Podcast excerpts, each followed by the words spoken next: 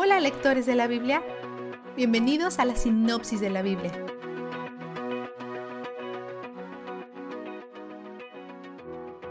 Dios continúa describiendo cómo construir una sociedad estable explicando la santidad y la limpieza, las leyes verticales y las leyes horizontales. Luego se sumerge en la aplicación de las leyes horizontales y amar a tu prójimo como a ti mismo, lo que realmente sirve para revelar su corazón. Él provee a los pobres a través de los excedentes de los ricos. Esta ley es una de las formas en que Dios une a Ruth y vos. Él habla en contra de herir y abusar de las personas en las áreas de su debilidad. Él dice que no se rijan por las emociones egoístas, sino que sean razonables y se comuniquen abiertamente. Él enfatiza la importancia del corazón detrás de nuestras acciones. Luego abarca cómo debemos honrarlo en las leyes verticales. Esta es una sección difícil de analizar. No podemos descartar todo, no podemos suponer que por el hecho que Jesús vino y cumplió la ley, Dios está de acuerdo en convertir a las hijas en prostitutas o sacrificar niños a Moloch. Incluso entonces esto requería discernimiento. Por ejemplo, ¿podrías hacer que tu hijo se dedique a la prostitución? ¿Podrías sacrificar a tus hijos a un Dios falso? Tenían que llegar al corazón de los estatutos para ver cómo aplicarlos. ¿Cómo discernimos cómo honrar a Dios en estas leyes hoy en día? Hay tres tipos básicos de leyes, civiles, comportamientos y castigos de la sociedad, ceremoniales, limpieza, sacrificios, etc., y morales, cosas que Dios declara correctas o incorrectas, como en los diez mandamientos. Para el antiguo Israel se aplicaron los tres tipos de leyes. Estaban en una situación única, era un grupo religioso que funcionaba como una nación, por lo que todas sus leyes se entrelazaban unas con otras.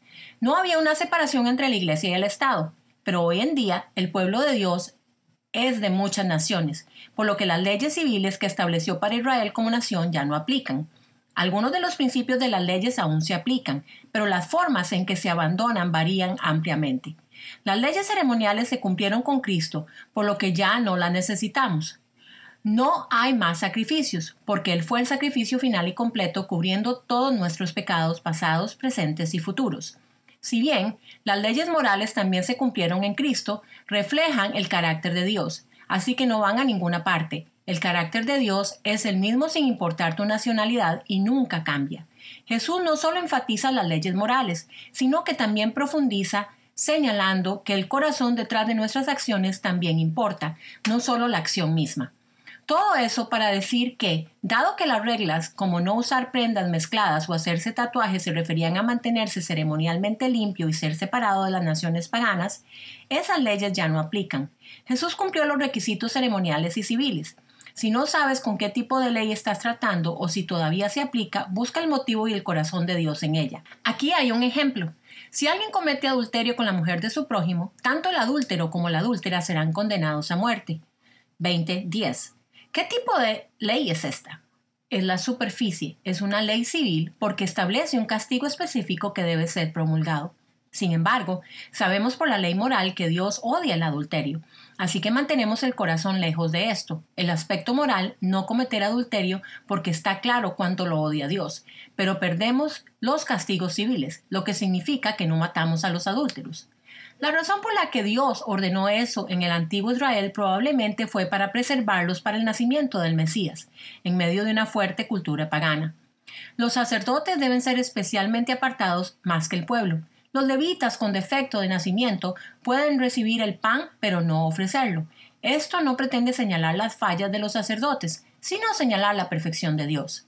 Incluso hay reglas como esta para los sacerdotes que no tienen defecto de nacimiento, tienen que usar ciertas cosas, entrar en ciertos momentos y así sucesivamente.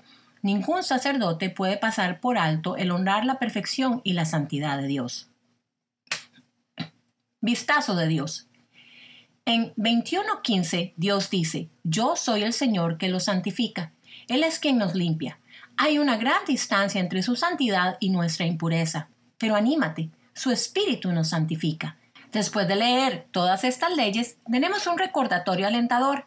Él ha hecho todo lo que Él requiere para tu salvación y está trabajando en ti para tu santificación. Él está contigo y Él es donde el júbilo está.